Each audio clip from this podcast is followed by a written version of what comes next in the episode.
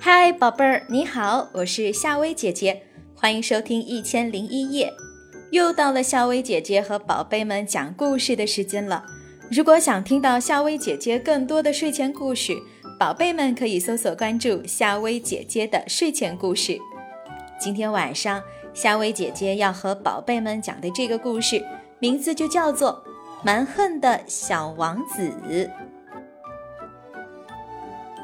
在一个遥远的地方，有一位国王和王后，因为没有小孩而伤心欲绝。我们一定要有一个小孩，不然谁来掌管我的伟大王国？当我的头发都白了，我要把皇冠交给谁呢？国王伤心地说着。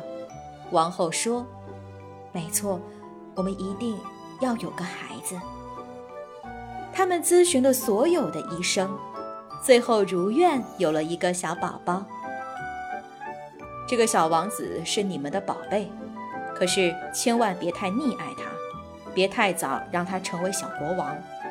医生警告他们。然而医生刚离开，王后就抱起了小王子。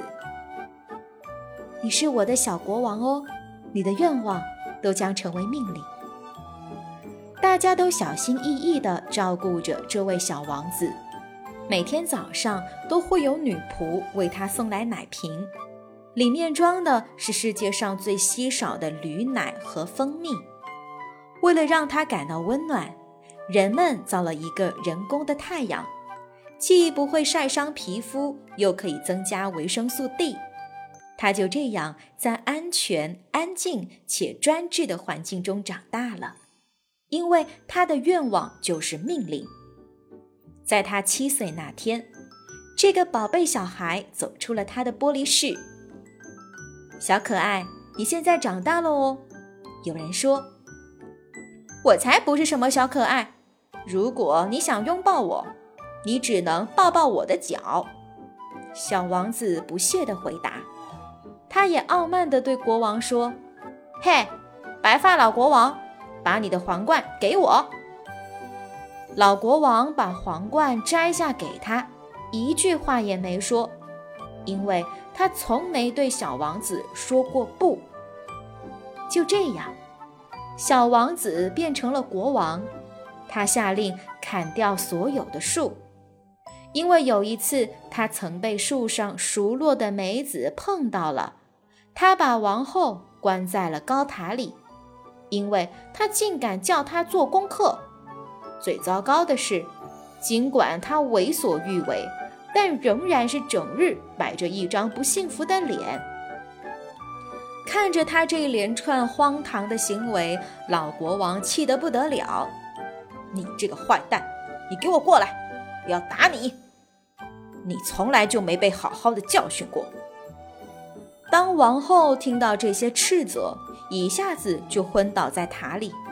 她心想：“这样子可不行，他可是我的小国王。”但是事情并没有像他想象的那样发展，小王子反而是乖乖的把皇冠还给了爸爸，低声地说：“对不起，爸爸。”于是老国王又重拾了他的皇冠。王位及权力，他把王后从塔里救出来，并对她说：“如果我们太早把王位传给了小王子，我们将会使他变成一个暴君。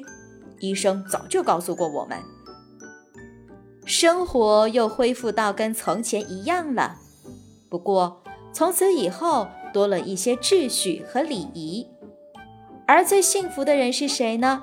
是小王子，他跟着爸爸学会了玩弹珠，还学会了讲一些有趣的笑话。